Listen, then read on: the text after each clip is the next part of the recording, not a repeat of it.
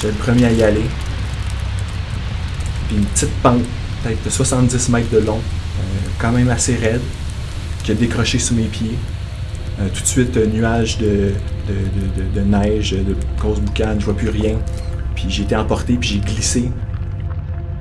Tout de suite, on savait, là, OK, là, là ça, ça va être quelque chose sortir d'ici, là, parce que je pense que ça nous avait pris 5 heures d'approche. L'approche. Ouais, monter euh, jusqu'au sommet avec la montée. Mathéo est un grimpeur et un skieur expérimenté qui a même déjà travaillé pour la Fédé. Dans ce nouvel épisode qui se divise en deux parties, on discute premièrement de ses projets de recherche au laboratoire de géomorphologie et de gestion des risques en montagne de l'Université du Québec à Rimouski, et la seconde, il nous raconte le moment où il a été emporté par une avalanche en ski hors piste. Bonne écoute. Vous écoutez les rencontres FQME avec René Martin Trudel et Juliane Perrault, et moi je suis une grande passionnée d'escalade. Puis moi je suis un tripeux de ski de montagne. Chacun à notre façon, on veut vous faire rêver. Mais aussi vous faire découvrir ce qui se passe dans votre communauté. Bonjour Mathéo. Salut Juliane. Merci de m'avoir invité. Ben, merci à toi d'avoir fait euh, la route, en fait, d'être à Québec puis de prendre de ton temps. Est-ce que tu peux premièrement nous expliquer en quoi consiste ton, ton programme à l'UQAR en ce moment? Alors, mon programme, c'est en géographie. Euh, je suis à la maîtrise. Euh, J'étudie dans le laboratoire de géomorphologie et de gestion des risques en montagne. C'est un labo qui euh, se concentre sur des processus de versants.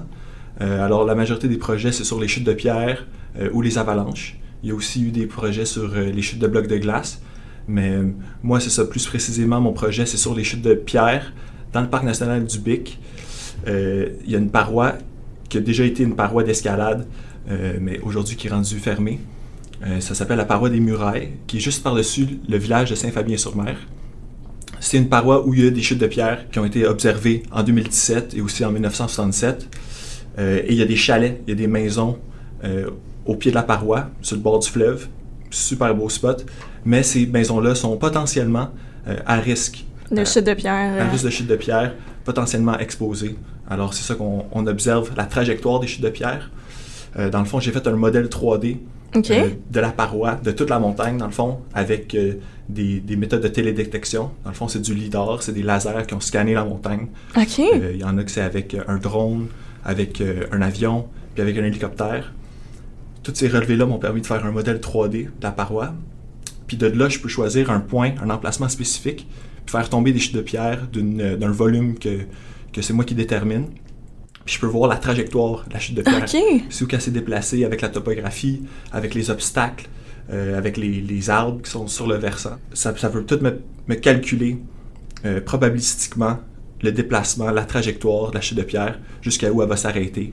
Et après, avec des statistiques, je peux déterminer, OK, est-ce qu'ici c'est une, zone exposée aux chutes de pierre, euh, modérément euh, exposée aux chutes de pierre, euh, faiblement, ou est-ce que c'est vraiment comme zone rouge, zone danger, il y a des chutes de pierre qui, sont, qui peuvent se rendre ici à tout temps. C'est capoté, mais comment est-ce que tu en es venu à, en fait, travailler précisément sur ça? Qu'est-ce qui t'a inspiré à aller étudier les versants rocheux? Oui, c'est intéressant. Euh, c'est clairement la Fédé qui m'a euh, ouvert euh, ce- ce- cet intérêt. Euh, j'ai commencé l'escalade en 2016. J'ai découvert l'activité à un voyage en Europe. J'étais avec mon frère en cyclotourisme. On a rencontré un grimpeur espagnol qui nous a initiés au sport. Puis tout de suite, les deux, on est tombés en amour. C'était, ça nous a vraiment marqué comment ce grimpeur-là espagnol, il, il était passionné. Puis il, il nous parlait de la montagne comme étant un, un- un être, une énergie, puis comment euh, l'escalade, c'était comme de, d'avoir une conversation avec cette montagne-là. Wow! Tout de suite, quand je suis revenu au Québec, euh, j'ai été passer du temps à Gaspé. Euh, et cet été-là, je me suis dit, je vais dédier mon été à l'escalade. J'ai vu un offre d'emploi pour le- les employés d'été à la FQME au département des sites extérieurs. J'ai appliqué. On était une couple de chums, on a appliqué, on a eu l'emploi. puis on s'est retrouvés à travailler ensemble tout l'été sur les sites de grimpe, à rencontrer les bénévoles en région, euh, à être avec les clubs, euh, se- promener partout, voir de la roche, euh, rencontrer des mondes, puis du monde, puis vraiment triper. Puis euh, j'ai ensuite, l'année d'après, j'ai refait cet emploi-là. L'année d'après aussi. Euh, fait que tout de suite, j'ai accroché avec la, avec la fédération, avec les grimpeurs, avec la communauté euh, d'escalade de roche au Québec. Et euh, après avoir passé beaucoup de temps à regarder les, parois, à travailler sur les parois, à faire du travail sur corde, à visiter des différents sites. Euh, c'est vraiment les parois, le rocher qui m'a appelé, puis qui m'a, qui m'a inspiré. Puis je me posais des questions. Euh, je regardais euh, le massif rocheux, les fissures qui séparent les blocs, tout, comment est-ce que la structure géologique, c'est, tout, c'est formé. Et aussi, on faisait beaucoup euh, tomber des, pierres, euh, tomber des blocs en faisant de la purge. Ben oui. Fait que ça, c'est un, processus que, que j'accélérais des fois sur la paroi, puis que tu me posais des questions, puis ah, c'est intéressant. Euh, la stabilité des blocs, le, déplacement des blocs sur le talus. quand j'ai vu, quand, quand j'ai voulu pousser ensuite mes études en géographie, j'ai trouvé ce projet-là à Rimouski. Euh, avec le professeur Francis Gauthier. Ça m'a vraiment fait accrocher. Puis j'ai dit, OK, en plus, c'est un site où il y a déjà eu de l'escalade. Euh, c'est un, un, des plus beaux sites, euh, une des plus belles parois au Québec, là, je pense, là, à Saint-Fabien-sur-Mer. Puis j'ai dit, OK, j'y vais all-in. Puis j'approfondis mes connaissances sur les, les, roches, les parois et les chutes de pierre. Ben oui, mais c'est incroyable. Puis comme je te disais tantôt, j'avais cette idée-là dans le plan depuis le, début des balados d'avoir un épisode qui était dédié à la roche, dans le fond, tu sais. Là, ça tombe juste à temps parce que la neige fond, on recommence à s'aventurer dehors. Puis c'est ça que je trouve intéressant, en fait, c'est d'avoir un portrait un peu avec toi de notre situation au Québec, puis comment ça... On comprend les chutes de, pierre, mais je pense qu'on comprend pas non plus euh, tous les, les, facteurs, en fait, comment ça, comment ça se déclenche, comment ça fonctionne. Fait que je suis contente que tu sois là pour euh, nous en parler. Puis, euh, en fait, les, résultats en ce moment de ton étude, est-ce que ça s'applique à d'autres sites au Québec? Là, c'est sûr que tu es au BIC, mais est-ce que on peut dire ben les mêmes conditions se retrouvent au Saguenay, puis ça pourrait arriver au Cap Trinité, par exemple? Clairement, clairement. Euh, au Québec, on n'est pas l'endroit où il y a le plus de spécialisation, le plus de scientifiques qui, se, qui étudient les chutes de pierre, parce qu'on n'a pas le plus de parois clairement comparé en, Suisse euh, ou en France, euh, euh, même en Italie, où l'étude des chutes de pierre est vraiment plus avancée, il y a beaucoup plus de gens impliqués. au Québec, ça commence, puis non, il y a clairement des sites, il y a quand même des parois où il y a des chutes de pierre qui se produisent au Québec, ça c'est sûr, mais il y en a un peu moins qui sont des dangers pour la population. c'est sûr qu'au Cap Trinité, il y a des chutes de pierre, il y en aura tout le temps, mais c'est sûr qu'il y a le fjord en bas, puis que si ça tombe, ben, ça tombe dans l'eau, puis souvent, ni vu ni connu, euh, personne n'est au courant. Mais euh, il y a des études de chute de pierre qui se font euh, sur la côte nord. Il y en a eu dans Charlevoix, sur le mont du Gros-Bras. OK. Il y, a, clairement du dynamitage de parois dans le coin de Québec, dans les Laurentides, un peu partout au Québec. alors, il y a de la, il y a de la, la, stabilisation de parois qui, qui, est faite par des géologues dans ces coins-là. Mais pour moi, moi c'est la géographie, puis c'est vraiment la trajectoire de chute de pierre pour voir si euh, ça, ça peut endommager ou ça met en danger euh, des infrastructures humaines. Ça, il y en a un peu moins au Québec parce qu'il y a un peu moins d'infrastructures humaines exposées aux chutes de pierre euh, dans notre province. Mais là, tu as parlé de dynamitage, c'est intéressant parce que je pense qu'il y a beaucoup de gens qui ne savent pas exactement le processus dont tu parles par dynamitage. Est-ce que tu peux nous l'expliquer, en fait? Oui, encore, c'est pas ma spécialisation parce que ça, c'est vraiment plus la géologie. Euh, ou le génie géologique. Mais clairement, euh, je pense à, pour des mines, euh, pour des routes, pour des voies ferrées, les, les, géologues ou les, spécialistes, ils vont creuser des trous, faire des forages, mettre la dynamite, puis faire sauter un pan de mur. c'est dans le but de rendre la paroi plus stable, plus safe, en fait? Ou... Oui, des fois, c'est pour la reculer. OK. Peu importe quel aménagement rocher qu'ils font, euh, il y a toujours euh, des, euh, des angles de pendage qui doivent s'assurer de respecter pour avoir la bonne angle, pour s'assurer que la stabilité est, favorable au projet qui ouais, okay. met à terme. Puis là, dans les études que tu as faites au Parc du Bic, qu'est-ce qui crée principalement les détachements rocheux que tu étudies? C'est les conditions météorologiques qui, qui, causent les chutes de pierre. justement, sur ma paroi, on a installé une, une station météo avec des extensomètres qui vont euh, mesurer la dilatation et la compression des, euh, des, fractures sur la paroi. dans la littérature, c'est connu que c'est vraiment c'est les précipitations, c'est le gel des gels qui va causer des chutes de pierre ou les instabilités rocheuses. c'est l'érosion, c'est le, le, vent aussi qui peut avoir un effet là-dedans, la végétation qui pousse dans les fractures, ça peut forcer les fissures à ouvrir un peu plus sur la paroi sur laquelle j'étudie, c'est une paroi de conglomérat calcaire. Alors c'est calcaireux, puis il y a beaucoup de dissolution euh, chimique qui est due à l'écoulement d'eau euh, qui, qui, coule sur la paroi ou dans la paroi ou même derrière la paroi. Euh, ça, ça va dissoudre les calcaires dans la roche et ça va diminuer la stabilité de la paroi. Fait que ça, ça peut être un autre facteur aussi qui, qui, qui, diminue la stabilité de la paroi. Mais ouais, c'est vraiment les cycles de gel, dégel, les, les précipitations, le vent, euh, qui vont vraiment affecter euh, la paroi et la rendre moins stable. Oui, c'est ça. Puis on sait, on sait que le réchauffement climatique, ça a un effet aussi sur les, les parois. Est-ce que tu es capable aussi de nous expliquer un peu, en fait, euh, comment est-ce que le réchauffement climatique a un impact sur la montagne? Définitivement. dans mon laboratoire, il y a un, j'ai un collègue, Tom Birien. lui a fait une étude sur les changements climatiques et comment ça va affecter les parois en Haute-Gaspésie. OK. lui, son projet, c'est vraiment sur les parois euh, où on retrouve les cascades de glace en Haute-Gaspésie, de Cap-au-Renard à Manche d'Épée. Il a regardé, il a modélisé les, avec les prévisions euh, climatiques euh, du GIEC, qui, ont comme trois scénarios. il y a un scénario optimiste, il y en a un moyen, puis il y en a un catastrophique. c'est des prévisions de comment est-ce que le climat va changer dans les 100 prochaines années. Okay. Lui a pris ces données-là et il les a, intégrées à ses modélisations thermiques de la paroi rocheuse. Et qu'est-ce qu'il a trouvé, c'est que dans 100 ans, en Haute-Gaspésie, il va y avoir plus d'occurrences, de, plus d'événements de gel-dégel, plus de redoux, plus de précipitations et moins des hivers euh, froids euh, avec des, des, longues, des longues périodes de, de, moins 30, disons. Euh, dans 100 ans, ils prédisent que ça va plus être des gels-dégels. Alors ça, ça va augmenter la fréquence des chutes de pierre en Haute-Gaspésie, mais il a trouvé que ça allait diminuer la magnitude euh, des chutes de pierre en ah, Gaspésie.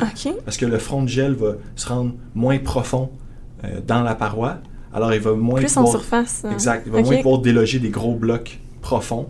ça va plus être des événements à la surface, comme tu dis, qui va déclencher des plus petites chutes de pierre, mais plus fréquemment. Hmm. Alors ça, c'est quelque chose de, super intéressant qu'il a trouvé. Puis qui peut s'appliquer à... ça, ça s'applique à une région spécifique, qui est la Haute-Gaspésie qui intéresse beaucoup les grimpeurs de glace de cette région-là parce que c'est là que dans les plus belles voies euh, du Québec, euh, à mon avis. Selon tes études, est-ce qu'on peut s'attendre à avoir augmenté euh, quand même assez drastiquement dans les prochaines années les, les chutes de pierre? Oui, c'est ça. C'est sûr que ça dépend avec les scénarios de changement climatique qu'on utilise ou, sur lesquels on se base. Ça va affecter l'augmentation, la rapidité à, à, laquelle on va, on va se rendre vers euh, des, hivers comme ça. Mais oui, définitivement, je pense que ça va, dans les prochaines années, on le voit déjà, on voit déjà que les, hivers changent, euh, je pense, dans toutes les, régions du Québec. Et je pense que ça va continuer euh, dans cette direction-là. Mais c'est sûr que ça dépend, ça va dépendre de notre de comment nous, on se comporte avec la planète, puis de, nos émissions. Puis ça, ça va affecter le, lequel des scénarios du GIEC hmm. on, Sur lequel on s'attarde, finalement, peu importe. Est-ce que euh, c'est une question aussi euh, que j'avais là, euh, mis à part porter un casque, nous les grimpeurs, est-ce qu'il y a une manière où on peut prévenir ou prédire qu'il peut potentiellement avoir une chute de pierre sur une paroi sur laquelle on grimpe, par exemple? définitivement. la première chose que, à laquelle je pense, c'est en ce moment, c'est le printemps. C'est le dégel des parois. c'est le dégel des, cascades qui ont peut-être qui se sont formées sur certaines parois, la fonte de la neige. Euh, au sommet de la paroi, c'est sûr que ça, ça va euh, générer des chutes de pierre au printemps. C'est définitivement le moment le plus, euh, le plus à risque pour les grimpeurs. alors, il y a certaines, certains sites auxquels je pense, comme la montagne de Tranchant dans la Naudière, qui est vraiment propice à, la chute, aux chutes de blocs le printemps, avec le dégel de la paroi et la fonte de la glace sur la paroi. Alors, définitivement, de peut-être éviter les sites ou de plus faire plus attention le printemps euh, quand on grimpe. Euh, c'est une chose qu'on peut faire pour se, protéger ou pour euh, mettre les chances de notre côté. Est-ce que les gens sont, selon toi, assez conscientisés concernant la chute de, de roches, concernant les, en fait, les avalanches, les avalanches en escalade de glace. Selon toi, est-ce que les gens ont ça maintenant un peu plus dans leur esprit quand ils vont grimper? Pour les chutes de pierre, je pense que quand même, il y a eu beaucoup de, de, pancartes, de, sensibilisation, de, de, posts sur Facebook, par exemple, de la fédération. Le faites attention, le dégel printanier, les blocs de glace, les chutes de pierre peuvent se produire. Mais c'est intéressant que tu abordes les avalanches parce que ça, euh, qu'est-ce qui est de la communauté de ski au Québec? Je pense qu'il y a une très bonne sensibilisation puis euh, beaucoup d'éducation euh, envers le risque d'avalanche dans les chic-chocs. Il faut avoir nos formations, il faut avoir l'équipement de sécurité quand on skie. Mais pour les grimpeurs de glace, c'est totalement une autre histoire.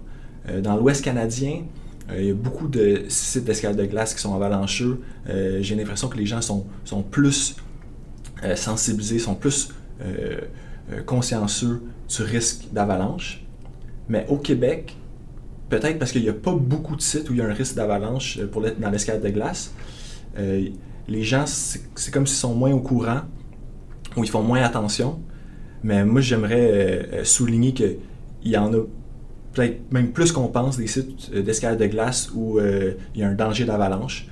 c'est sûr que c'est pas nécessairement dans la région de Montréal où, il y a le plus de grimpeurs, mais en Gaspésie, euh, je pense que la grande majorité des voies de glace, il y a un couloir avalancheux en bas. Hmm. Euh, même chose pour euh, plusieurs voies de glace dans Charlevoix ou peut-être sur la côte nord aussi. et c'est très, très, très rare que j'entends des grimpeurs de glace au Québec grimper, qui disent qu'ils grimpent avec un DVA, avec une pelle, avec la sonde, comme ils font dans l'Ouest. Et je pense que ça, je pense que ça pourrait être plus commun, plus répandu. Il y a beaucoup de sites qui pourraient être avalancheux. Et euh, c'est ça. Justement, j'ai vécu un. J'en parle parce que j'ai vécu un avalanche cet hiver. Euh, c'est quelque chose qui m'a, qui m'a vraiment euh, fait peur. C'est quelque chose qui, va, qui va rester avec moi. Dans le fond, pour t'en parler un peu, j'étais en ski avec mon frère et un ami. On, était dans les Chic-Chocs, dans le coin de la réserve faunique de Matane. Euh, on est allé skier une nouvelle piste qu'on n'avait jamais explorée encore, euh, avec une très longue approche. On avait eu des bons conseils de, des amis, mais euh, on explorait.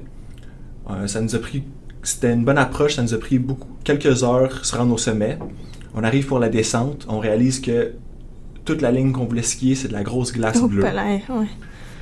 Pas l'idéal, mais moi, euh, en plus, il y avait. J'étais pas dans le meilleur mindset. Euh, j'avais un peu de stress avec l'école. Euh, je dédiais beaucoup ma saison à l'escalade de glace. Fait que j'ai pas skié beaucoup, autant, autant que d'habitude cette année. Mais là, mon frère était en ville, fait que j'ai dit, OK, let's go, on y va. On a skié une coupe de jours, c'était bon. Mais là, cette journée-là, on arrive, c'est de la glace bleue. Ça nous a surpris parce qu'on skiait les mêmes, les mêmes versants euh, les autres jours, puis c'était super beau la neige. Mais là, cette fois-là, c'était tout bleu. Puis là, j'ai mal aux pieds, ça me tente plus. Puis je dis à, mon frère puis à mon ami, euh, Hey les gars, moi je le sens pas vraiment. Là. Moi je veux juste descendre en traverse. Je veux juste faire des longues traverses ben, en bord de la pente. Puis je veux juste y aller mollo. Ok, ouais, doucement. On se rejoint à un, endroit sécuritaire en bas. Finalement, même mon frère et mon ami, eux autres, ils, ils trippent pas sur la qualité de la neige. On, est, on fait attention. Euh, on, skie très lentement, on freine beaucoup, on glisse sur le côté. Euh, finalement, on descend toute la piste. C'était pas vraiment agréable, mais c'est un super beau euh, secteur qu'on n'avait jamais encore exploré. Puis on, est content, on est content de notre journée. Puis on dit, ok, c'est le temps de descendre jusqu'au bas de la vallée. Puis après ça, on, sort d'ici en, pot de phoque, puis on retourne au char. Puis c'est ça, il restait peut-être une centaine de mètres de dénivelé. Ah, euh, à, la, à, run. Immédiatement, moi, j'étais le premier, euh, le premier à y aller. Puis une petite pente, peut-être de 70 mètres de long, euh, quand même assez raide, qui a décroché sous mes pieds. tout de suite, un nuage de, de, neige, de grosses boucanes, je vois plus rien. Puis j'ai été emporté, puis j'ai glissé sur le côté. Puis j'ai été ramassé comme une balle de bowling dans les, dans les arbres. C'était des petits arbres, mais très solides. Euh, classique arbre alpin qu'on retrouve euh, dans les chic-chocs. Et euh, je me suis je me suis cogné la tête, je me suis cogné un peu partout. Je me suis ouvert les yeux. J'étais assis dans la neige. j'avais plus mes skis. puis mon genou était complètement euh, tordu Ah, dans, dans le mauvais sens. Euh, tout de suite, mon frère est arrivé. Euh, il a vu aussi j'avais des, des, euh, des bonnes plaies au visage, puis euh, euh, tout de suite, on savait, là, OK, là, là ça, ça va être quelque chose sortir d'ici, là, parce que je pense que ça nous avait pris 5 heures d'approche. L'approche. Ouais, monter euh, jusqu'au sommet avec la montée. Fait que premier réflexe, tout de suite, j'ai enlevé mon sac. Euh, J'étais un peu étourdi, mais je me sentais bien. J'ai enlevé mon sac, j'ai mis mes couches. L'adrénaline, Euh, ouais, c'est ça. Tout de suite, j'ai changé.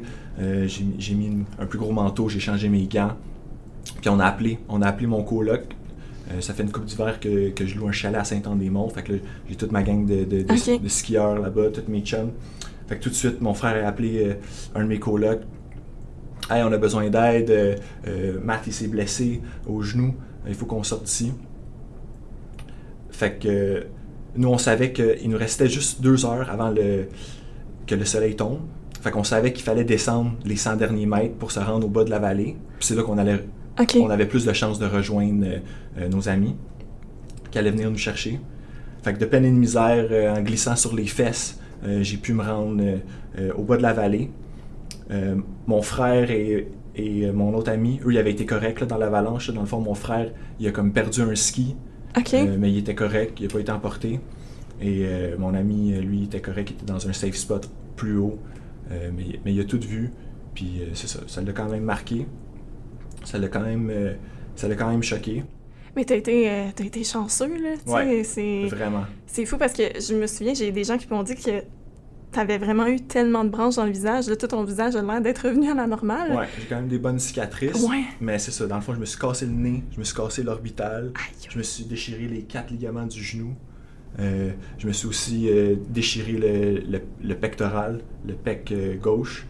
Fait j'en ai, j'en ai pour un petit bout, là, ça fait deux mois de, de cet événement-là. Puis j'en ai pour un petit bout de, de- de convalescence. Mais qu'est-ce qui m'a vraiment marqué dans cette histoire-là, c'était. C'était. Ben, qu'est-ce qui est arrivé, c'est que. J'étais tellement. J'étais tellement concentré sur la descente glacée que je me disais, c'est sûr qu'il n'y a pas d'avalanche ici, il n'y a pas de neige, il n'y a pas Ouais. d'accumulation de neige, on est sur la glace bleue. Puis j'étais tellement. J'étais tellement concentré sur sortir d'ici, puis ah ouais, on retourne au char, que là, c'est comme si j'avais une, une tunnel vision, je regardais plus les signes, puis je- même si c'était une Mm. petite pente qui restait, ben je l'ai.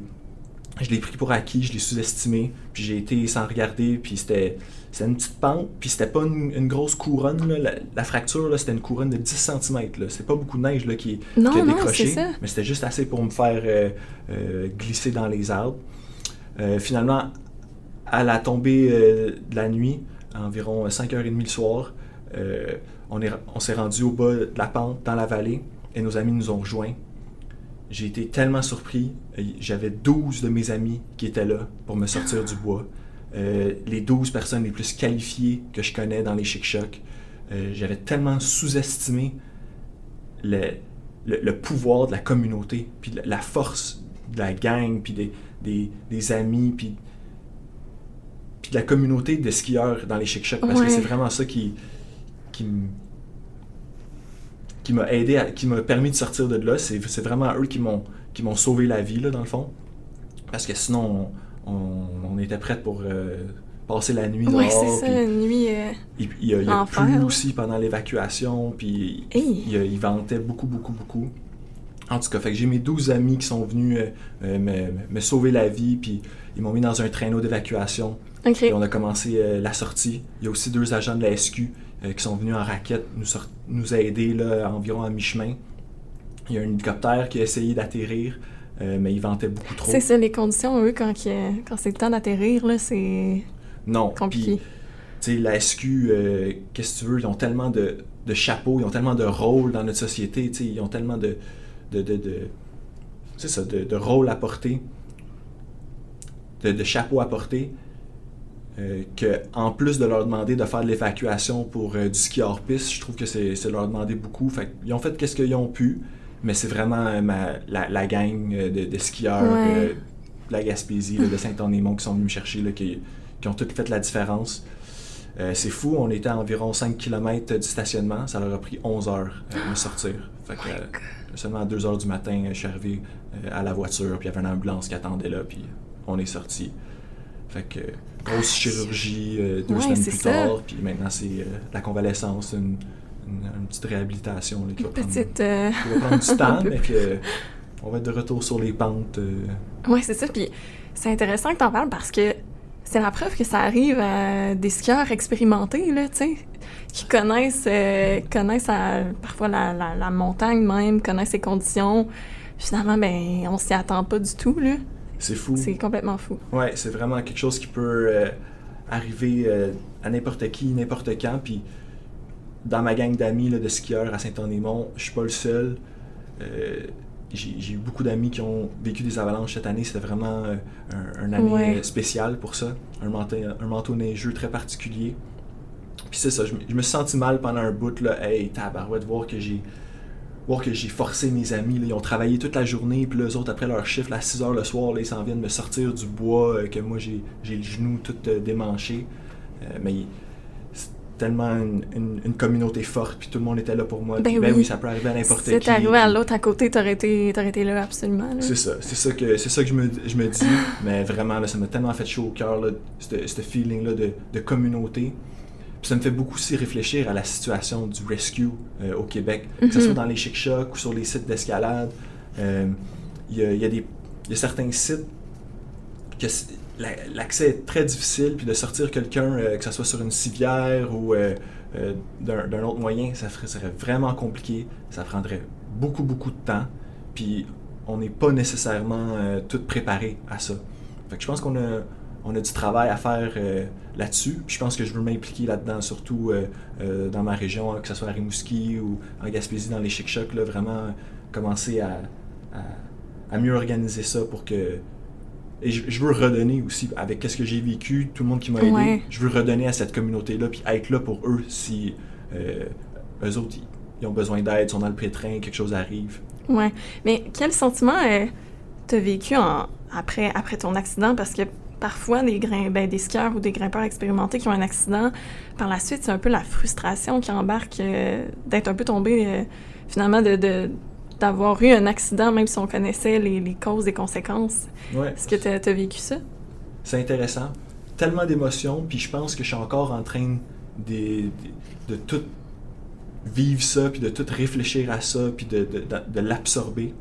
Mais j'ai définitivement senti de la, de la frustration, puis voir que, que j'ai été aussi naïf, puis comment ça est-ce que pendant cette fraction de seconde-là, j'étais pas attentif, tandis que j'étais ultra attentif toute la descente parce que c'était la grosse glace bleue. Euh,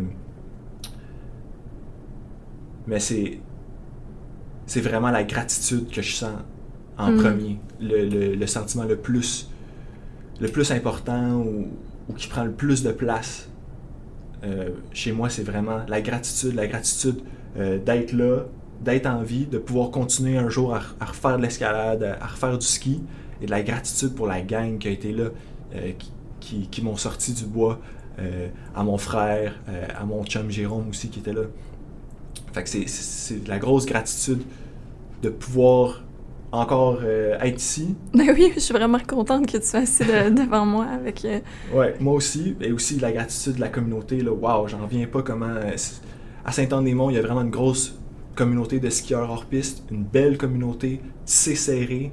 Euh, puis euh, j'en ai beaucoup euh, à leur. Je, leur en dois beaucoup, définitivement. Mais en tout cas, merci de, merci de nous avoir partagé ça et d'être embarqué dans des souvenirs qui doivent être assez, assez intenses et un peu traumatisants. Et puis là, tu parlais justement de ben, ton expérience avec ton projet de recherche, puis l'expérience que tu as vécue en montagne. si tu viens qu'à retravailler avec la FEDE, Comment est-ce que tu penses utiliser ton expérience pour travailler sur des, projets euh, dans le domaine de l'escalade ou peu importe? Oui, ben c'est sûr, avec le domaine de l'escalade, en général, moi, il y a beaucoup l'ouverture des voies, que c'est une passion euh, euh, qui, à laquelle j'ai été introduit lors de mes étés en tant qu'employé d'été à la FQME. Mais avec ce que j'ai vécu avec, avec l'avalanche, je pense qu'à la FEDE, il y a il y a beaucoup que j'aimerais amener côté euh, plan de mesure d'urgence, Mhm. évacuation. Euh, Il y en a beaucoup qui a déjà été fait et je, je me prends pas pour un, quelqu'un de search and rescue. J'ai oh, pas vraiment de formation là-dedans. Mais je pense qu'en conna- en connaissant les sites, en connaissant euh, les acteurs locaux, les clubs, je pense qu'il y a moyen d'organiser ça. euh, peut-être avec la SQ, euh, peut-être avec des clubs de secours, de recherche et secours régionaux.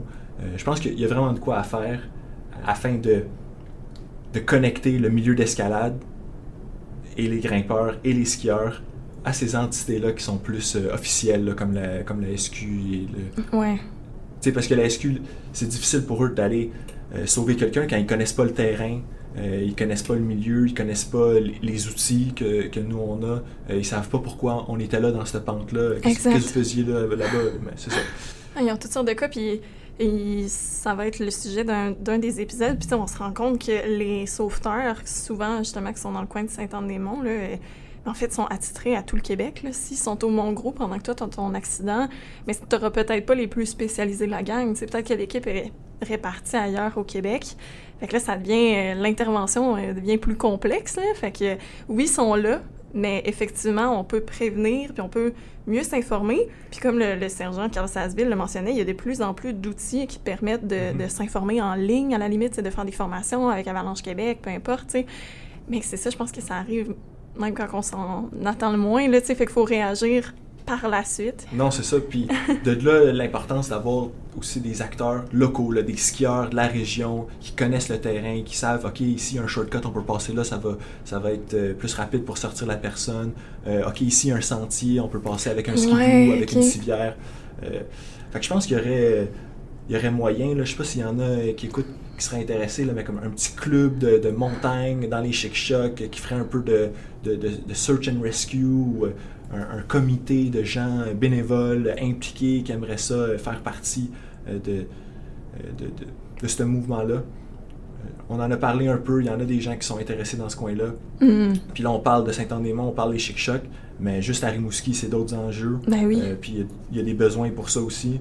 Euh, et dans toutes les régions du Québec, j'ai aucun doute là, que il y a, avec la, la popularité grandissante de l'escalade, de l'escalade de glace, du ski hors piste, il y a, place à, avoir plus de plus de pratiquants impliqués dans les rescues. Ouais, non, je suis d'accord. En tout cas, c'est un beau, euh, un beau projet. Puis un autre beau projet que tu as fait quand même dans le passé, c'est euh, le parc Jean Drapeau. C'est toi qui es quand même derrière euh, ce site-là à la FQME. Euh, Peux-tu nous en parler un peu? Je sais où tu du coq à l'âne, mais Ouais. euh, j'aimerais Ouais, ça que tu nous en parles.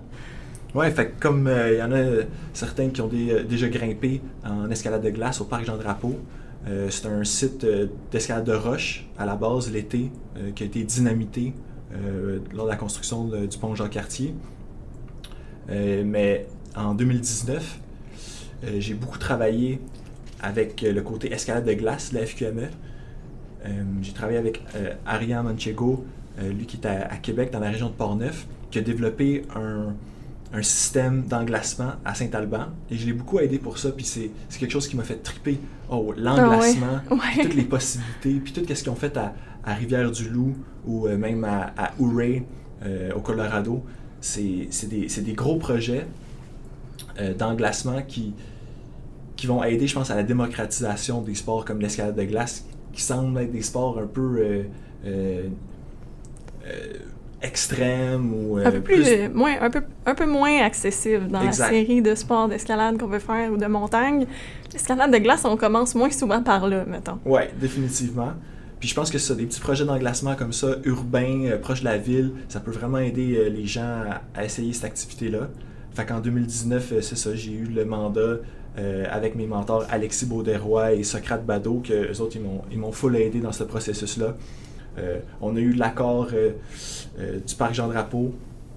On a connecté des hausses, une ligne chauffante qui montait la paroi, qui faisait le tour, avec des diviseurs, puis plein de systèmes. J'ai beaucoup expérimenté, j'ai essayé plein d'affaires. J'allais mesurer l'eau, j'allais voir la température de l'eau à chaque jour, voir c'est quoi les, les températures idéales, les conditions idéales pour la formation de la glace, euh, quelle forme euh, de glaçon est-ce qu'on peut avoir, que, que ça prend pour faire des champignons des choux-fleurs, comme ils appellent. Fait que c'était c'était vraiment intéressant.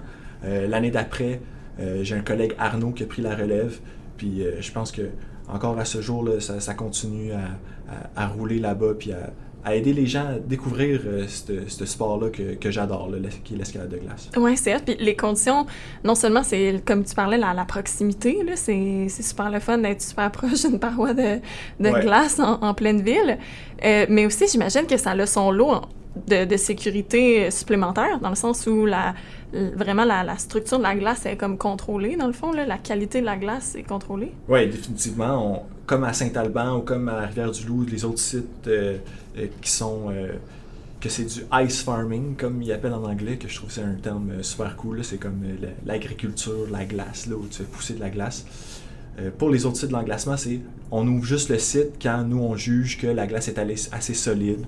Ça nous permet vraiment de permettre la grimpe seulement quand on trouve que les conditions sont assez sécuritaires et aussi que la glace est assez épaisse, que c'est pas une personne qui va aller grimper, que là, ça va faire tomber la glace, et qu'on n'aura plus de glace pour le reste de l'hiver. c'est vrai que ça, ça l'amène euh, des, positifs d'avoir euh, de l'englacement contrôlé comme ça. Oui, c'est ça. Exact. Je terminerai en te, te, posant la question, dans le fond, pour les gens peut-être qui hésitent en ce moment, il y a plein de postes ouverts à la Fédé, l'été, l'entretien des sites et tout. Euh, qu'est-ce que tu conseilles à des gens qui hésitent à s'impliquer? Ouais, mais c'est en partie euh, pour ça que je voulais venir te voir, c'est de, faire la promotion d'un, emploi d'été, d'emploi d'été d'aménagiste sur les sites euh, extérieurs de la FQME qui, m'a carrément changé la vie, qui m'a amené à étudier les parois de roche aujourd'hui à la maîtrise. je recommande à tout le monde qui tripe sur l'escalade, même si vous n'avez pas beaucoup d'expérience, même si vous êtes rendu ailleurs dans votre vie, peu importe, essayez ça. Euh, allez rencontrer les gens euh, dans les clubs, euh, allez passer du temps sur les sites de grimpe du Québec, allez découvrir qu'est-ce qu'on a à grimper ici, à rencontrer les gens qui sont passionnés, les bénévoles qui, qui, dédient tout leur temps à ça. Moi, c'est une chose qui m'a vraiment inspiré de rencontrer ces gens-là, puis il y en a dans chaque région. puis c'est vraiment ce poste-là à la FQME, d'employé d'été, qui m'a permis de découvrir euh, d'explorer le Québec puis de, rencontrer la communauté d'escalade du Québec. Fait, fortement recommandé. bon, mais ben, merci euh, Mathéo, merci euh, pour ton temps puis bon rétablissement. J'espère te revoir prochainement sur une paroi d'escalade, sur une montagne quelque part. Définitivement, je le souhaite, moi aussi. merci Juliane. Ainsi, t'aimes ce que t'entends, la meilleure façon d'encourager la Fédé, mais c'est en prenant ton adhésion directement sur notre site non seulement ton adhésion est précieuse si tu te pètes la gueule en ski ou en escalade, mais en plus, ben, elle permet de subvenir aux besoins de notre communauté, ouvrir, entretenir nos sites puis faire grandir le sport. Merci!